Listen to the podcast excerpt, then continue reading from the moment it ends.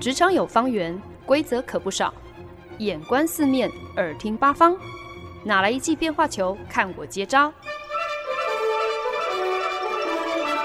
那些老外教我的事，和你 Easy Talk Easy Work。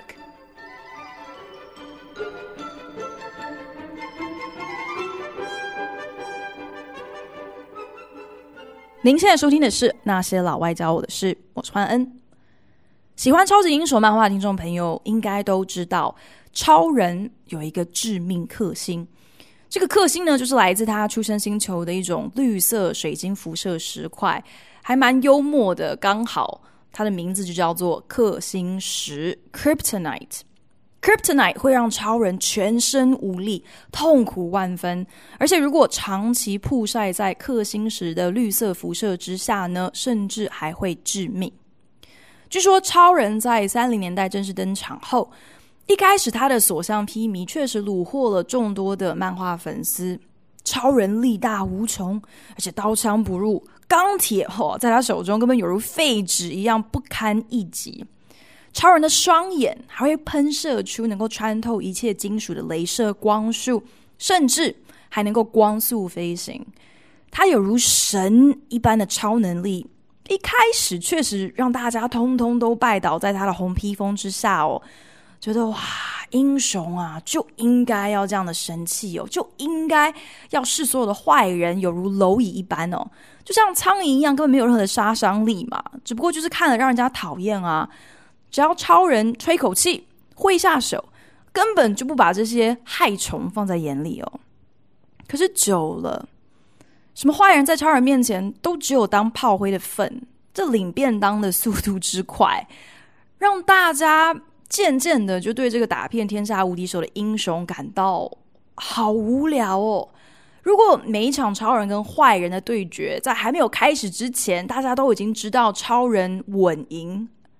那这样的故事又有什么好看的？所以啊，就有人说，就是在这样一个读者逐渐对超人失去兴趣的市场压力之下，漫画作者们才仓皇的赶快想出了 Kryptonite 这么一个桥段，等于是替超人发明了一个致命的弱点，让超人不再像从前一样看起来那样子的百毒不侵。最早呢，Kryptonite 的登场其实是出现在四零年代的一个超人广播剧里面，所以啊，就有传言说，当初会设计出 Kryptonite 这么一个剧情安排，其实主要是为了要能够让当时在广播剧当中出演超人的配音员有办法能够请假哦。只要安排超人遇上 Kryptonite 而束手无策这样的一个剧情。当天的节目就可以请任何一个灵眼在录音室发出一些嗯啊痛苦声音的哀嚎声嘛，那这样呢就可以让正牌的超人配音员安心的度假去。无论这个传言是真是假哦，Kryptonite 的剧情设计，久而久之好像也就失去了克星石初次登场那个时候所带给超人以及超人的粉丝的同样的震撼哦。一个全宇宙最无坚不摧的超人遇上了全宇宙唯一能让他致命的矿石。今天，除非超人能够找到他的克星的克星，不然这不就是还是死路一条吗？这出戏是还能够怎样子唱下去？漫画作者们骑虎难下哦，只好继续自由发挥，开始发明出了。呃，只要将克星石放在用铅做成的箱子里头，就可以隔绝对超人致命的克星石辐射。可是增添了这么一条，老实讲，真的是过度简单的游戏规则。其实只不过是把自己重新打回原形嘛。整个剧情再次陷入了超人毫无破绽的窘境当中啊。所以呢，被逼的真的是狗急跳墙的作者，只好继续的发挥想象力哦，开始发明出各种不同颜色的克星石。绿色的克星石能够让超人致命，红色的克星石哦，只会让他大概四肢无力个二十四小时。白色的克星石则可以克死任何星球上的植物。金色的克星石可以暂时抵消超人的所有能力。还有银色的克星石。这个呢会让超人精神错乱，然后放浪形骸，甚至是极度的饥饿。现在想来，Kryptonite 在超人故事里的设计越来越荒谬哦。可是呢，最让人意想不到的结果，其实是因为超人的关系，Kryptonite 也正式成为英文当中惯用的单字，专门被拿来譬喻一个人的致命伤或者是克星。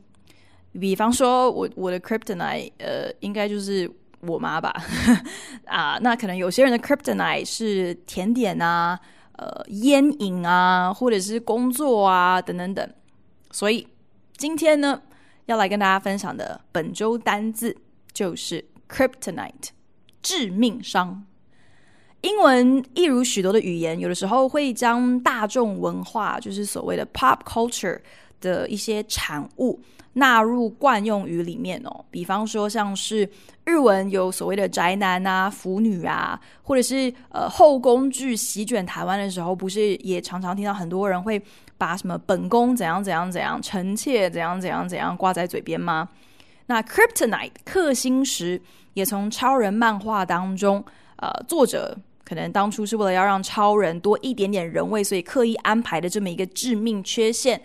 慢慢的就变成了去形容一个人的弱点这样的一个譬喻法，这样的一个同义词哦。不过呢，其实譬喻弱点的。形容词早在 Kryptonite 被想出来，好去拯救超人漫画月趋凋零的阅读群之前，其实就已经存在了一个行之更多年的同义词哦。那我觉得听众朋友也一定不陌生，那就是我们常常听到的阿基里斯腱 （Achilles heel）。在英文里呢，同样也是形容一个人的致命弱点的一个譬喻法。这个说法其实就是源自希腊神话。那阿基里斯呢，是希腊非常有名的战将。相传他在刚出生没多久，母亲就听信了预言哦，说阿基里斯注定会短命。所以呢，母亲就亲自将当时还是婴儿的阿基里斯带到了据说能够使人刀枪不入的冥河。冥河就是你要。呃，人死后，希腊神话当中，人死后要进入到地狱，或是进入到下一个来生的时候要，要要渡过的一一条河啦。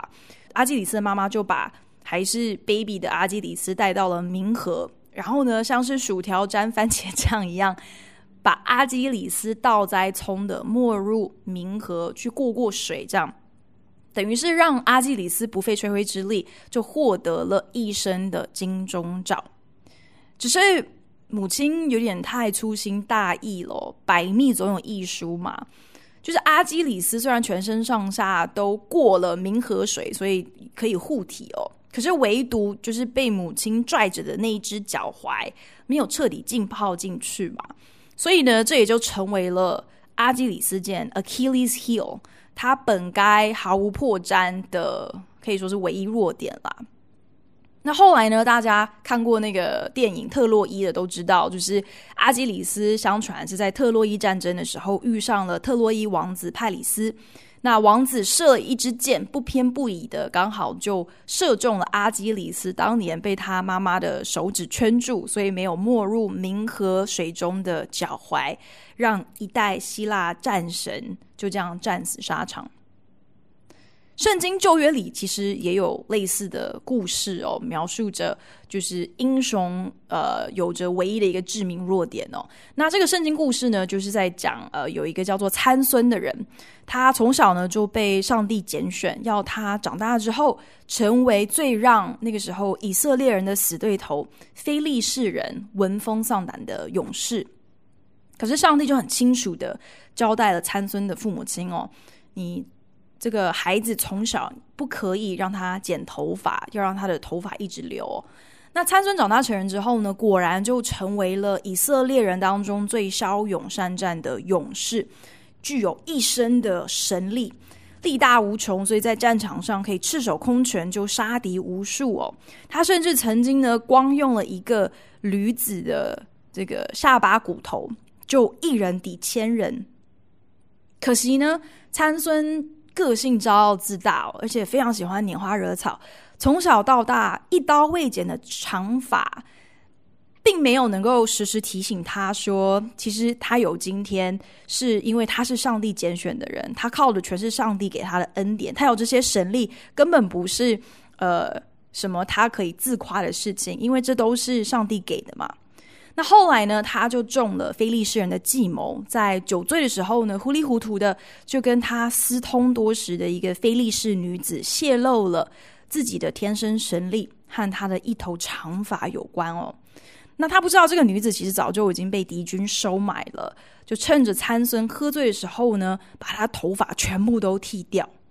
等到参孙醒来，发现啊，自己怎么已经被敌军团团包围，他想说啊。没在怕的，赶快让我来大显身手的时候，就发现他自己竟然半点力气都使不上。最后呢，当然就被非利士人制服。参孙在被敌人抓去之后呢，非利士人剜去了他的双眼，可是呢，留下他一命。其实呢，不是因为他们好像网开一面同情他，纯粹就是为了要竭尽羞辱他之能事哦。不过随着日子一久，参孙的头发也开始慢慢长长了。趁着某一天晚上，菲利士人大摆宴席的时候呢，参孙就来到上帝面前，然后恳切的祷告，祈求上帝可以再一次的使用他。那上帝就听见了他的祷告，所以神力就再一次的注入了参孙的身体。参孙呢，奋力的将宴会大厅的两根柱子推倒，就这样子与整屋子的非利士人同归于尽。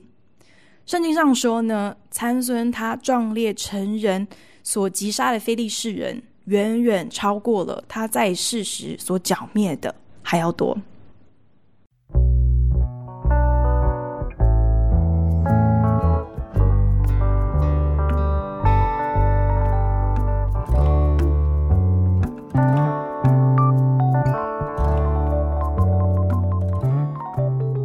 您现在收听的是《那些老外教我的事》，我是节目主持人焕恩。本周单字 Kryptonite 源自超人漫画哦。那现在呢，呃，常常会被拿来譬喻一个人的弱点。从超人到阿基里斯到参孙的故事，呃，再强悍的人都有可能败在自己的致命伤。这么一个老梗的故事脉络。我们看多了，可是不知道为什么，好像这样的一个梗真的是历久弥新哦。或许呢，对多数观众来说，这样一个故事线之所以吸引人，要么就是因为我们自己的不完美，让我们对于那些太过完美的人事物，可能永远会心生怀疑哦，永远没有办法完全去接受。就像英文谚语当中有一个说法叫做 “If it's too good to be true, it probably is”。如果有什么事情感觉好像太过美好，美好到不太真实，那通常那真的就是因为这件事情真的不是真的哦。要不然呢？啊、就是因为缺陷是一个所有人都能够有共鸣的。呃，看到一个人他可能有缺陷，我觉得好像比较容易让我们自己也可以投射到这样的一个角色哦。所以。我们才会对这些被人性化的故事、被人性化的角色那么的感兴趣，也才会觉得这样子就是有一些瑕疵的英雄、有一些缺点的英雄，好像比较有看头哦。不过仔细想一想，就会发现超人。阿基里斯还有参孙这三个人，其实是用完全不一样的态度在面对自己的致命弱点，也因此得到了非常不一样的结果。而他们面对他们致命弱点的态度，我觉得其实也可以成为我们很重要的借鉴。超人面对 Kryptonite 的态度，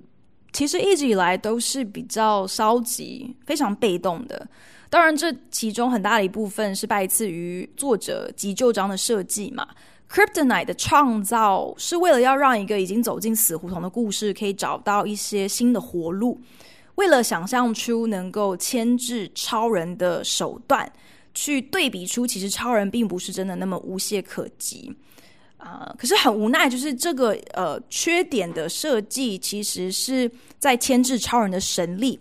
所以其实我觉得他是有一点点没有诚意的，变出了一些些的瑕疵哦。可是这个瑕疵并不会直接冲击到就是超人性格上的设定，因为超人他本身根本就还是一个圣人的性格嘛，他是一个对错分明，然后是一个就是我不入地狱谁入地狱的完人。后来呢，作者发现 Kryptonite 这个弱点虽然有一些些的粗糙哦，可是毕竟它有点太致命了。所以，与其发挥更大的想象去让超人能够找到战胜克星石的秘诀，不如有一点作弊的发明了新的游戏规则设定，让超人其实可以借用其他的道具，比方说是一个铅制成的盒子啊，等于是去逃避自己的弱点哦，而不是去想办法正面的解决。那虽然我个人一直都觉得 Kryptonite 的整体设定，它处理的有点太儿戏了，就真的不过是一个为了推动剧情，可是并不是为了让角色能够有所成长的一种手段哦。不过，如果我要很客观的来说的话，其实确实也因为克星石的出现，所以呢，漫画的读者还有超人自己本身。有稍微比较多认识了他的原生星球哦，毕竟 Kryptonite 是来自他出生的外星星球嘛，所以严格上来说，好像还是可以以超人为例去隐喻说，当你试图去明白、去了解自己的弱点的同时，即便你可能没有办法完全克服它，完全找到战胜它的方式，可是至少你也是踏出了。一步去更多的认识自己。对阿基里斯来说，他的致命伤之所以致命，是因为他自始至终对他这个弱点的存在是一无所知哦。他坚信自己全身浸在冥河里，所以刀枪不入，根本从来就没有想过母亲这么处心积虑的为他量身定做的这个保护罩啊。这个让他把自己的无坚不摧看作的理所当然哦，其实是有瑕疵的。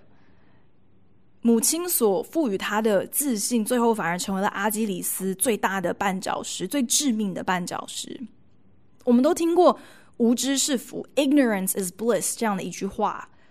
可是我觉得这句话没能接上的下人就是“无知是福”，可是到时候我们是怎么死的，可能都不知道。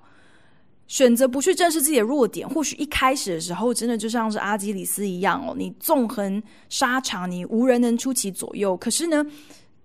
其实这就像盖海沙屋一样，是很大的一场赌注哦。今天你盖的房子外观不管再怎样子富丽堂皇，可是你内装有问题，你却不闻不问。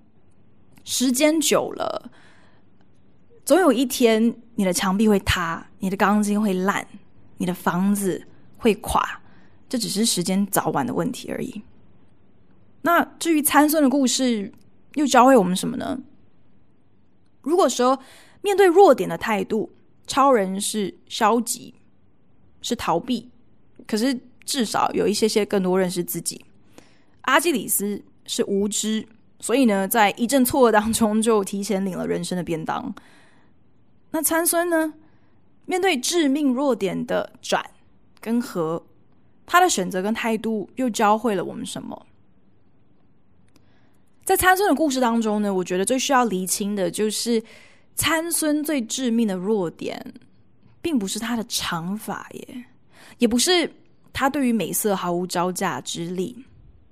他最大的弱点，他真正他的 Kryptonite 是他的骄傲。他万夫莫敌，让敌人闻风丧胆。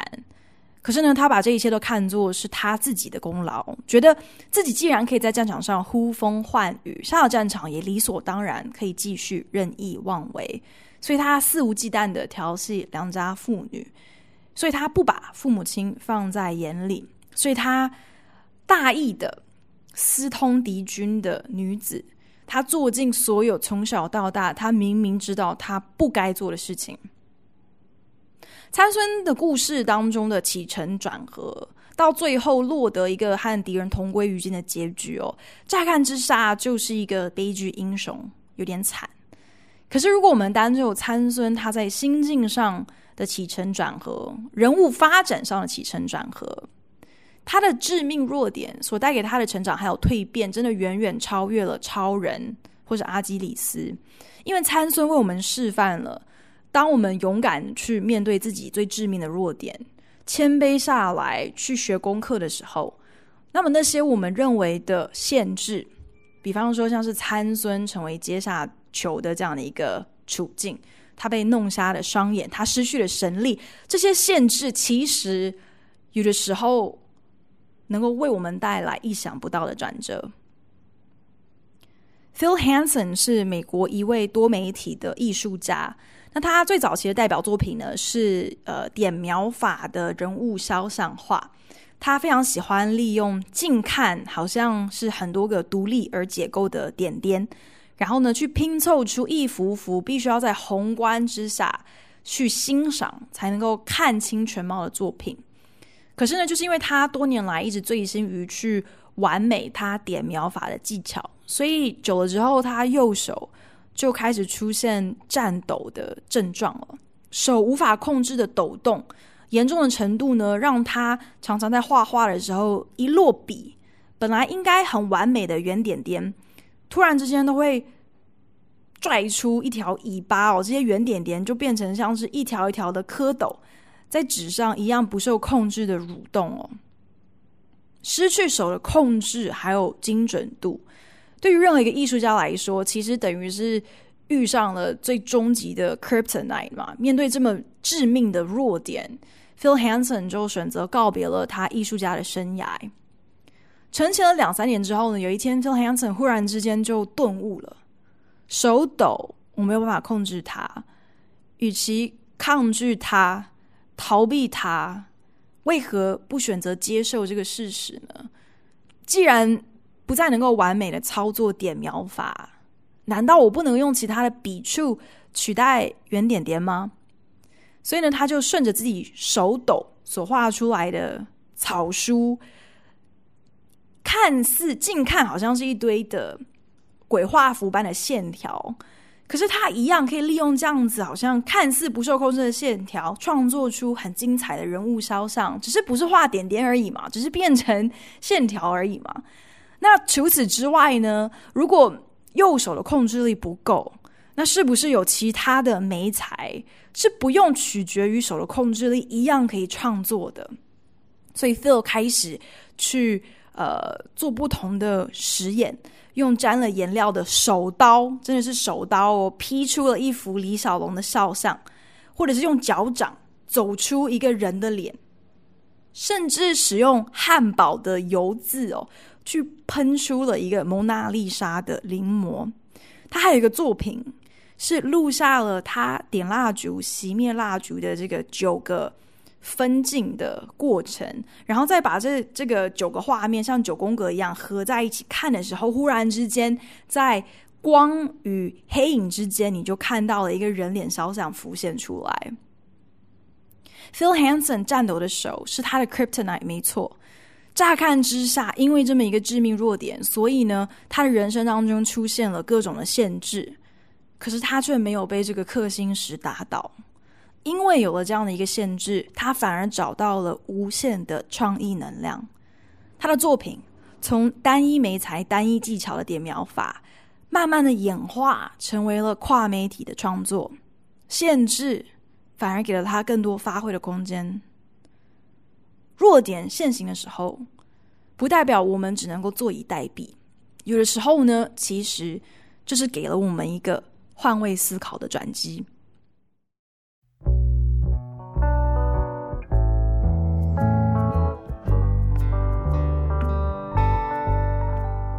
本节目由好家庭联播网、台北 Bravo FM 九一点三、台中古典音乐台 FM 九七点七制作播出。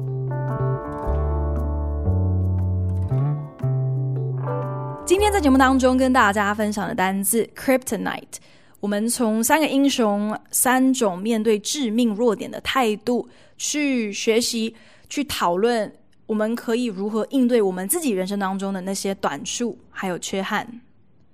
我们都听过“截长补短”这句话嘛？呃，今天你之所以要想尽办法把自己的弱点揪出来，难道不就是为了要能够改正、能够进步吗？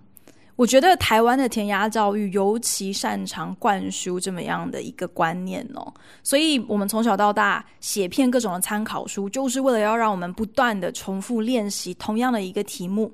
国中的时候呢，我甚至还有一个订正本哦，就是要把所有写错的题目连同正确答案一起临摹一遍。目的呢，就是要确保下一次我绝对不会再犯同样的错误。可是长大之后，我才知道，不管是在职场上或者在人生中，截长补短，这不是面对弱点的唯一方法，甚至不见得是面对弱点的正确方法。我们公司纽约总部的人力资源长在前两年出版的书中提到了一个。我觉得非常重要的观念就是，一个人的职涯很长的。你初入职场的时候，你是菜鸟嘛，所以当然你有很多需要学习的地方。可能你对于自己喜欢什么、擅长什么都还不是很确定。那在这个阶段，你抱持着一个截长补短的学习态度，想办法让自己可以更加的全面、更加的完备，这是合理的，而且这是可取的，是值得被鼓励的。可是，随着你的经验值的累积，你对自己的认识也应该要增进啊。职涯走到一定的程度，与其忙着想要十八般武艺样样精通，在工作上头，你更应该要能够开始分辨自己到底要主修什么，要副修什么。有限的时间必须要投资在报酬率最大的地方嘛。与其继续要求自己要五育均衡，其实更应该开始去磨亮自己最锋利的专业，着重在最能够让自己出众的特色。这个道理其实有点类似美国大学生通常是要等到大二之后才会决定自己的主修科系。大学的第一年呢，学校基本上希望学生可以多选修通识课程，你多方涉猎嘛。等到你确定了自己的志向还有兴趣之后，你再有目标、有计划的开始培养自己在既定领域的专业。这也就是为什么那些拖到大三、大四，可能都还在转系、还找不到定性的学生，其实真的是最让学校、最让师长担心的。不过呢，其实我也知道，每一个人究竟适合做通才还是做专才，又需要花多久的时间才能够确定自己是属于哪一种人，甚至去确定说这到底对我而言是不是一个二选一的问题。以上所有的答案以及得到这些答案所需要花上的时间还有代价，其实没有办法标准化的。我可能在高中的时候就很清楚我的智商。嗯可是有些人可能真的是等到要进入职场之后，可能工作一两年之后，才发现自己的热忱所在。所以我觉得，其实分享这样的案例，并不是要逼着大家在一定的时间内，呃，找到自己的专长是什么，然后赶快开始主修这个专长。我认为，我们全球人力资源长这么一套，过了某一个阶段，我们就不应该费心去截长补短的论述。它成功与否，它有用与否，我觉得最大的一个关键，无非取决于我们必须要厘清，就是那个自己可以正式告别所谓的通识教育，可以开始专注在我们主修的那个转捩点到底是在哪里。我的职涯走到什么样的一个程度，我可以开始坦然接受我不足的地方。然后开始专心全力冲刺我最擅长的领域就好。我要如何去判断说我自己终于走到了那么一个交叉路口，可以不管是我自己或者是我身边的人都不会再要求我好像必须科科都要拿满分。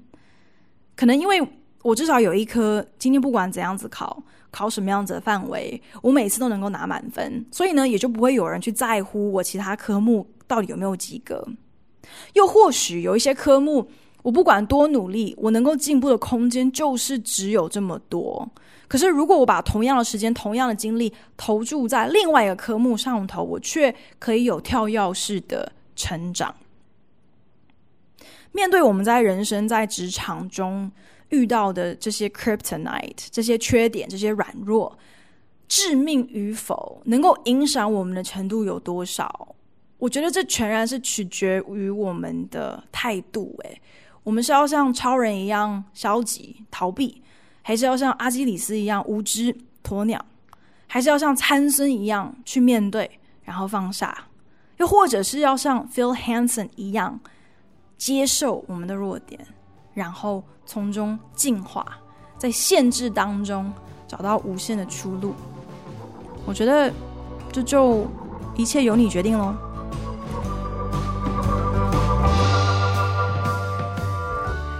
感谢您的收听。如果想要收听二零二零年最新的内容与好听的音乐，可以在好家庭联播网收听。台中 FM 九七点七，每周六下午五点播出；台北 FM 九一点三，则是每周日下午五点播出。或者也可以上古典音乐台 FM 九七点七与 Bravo FM 九一点三的官网收听线上直播哦。再一次感谢你的收听，我们下一集再见喽，拜。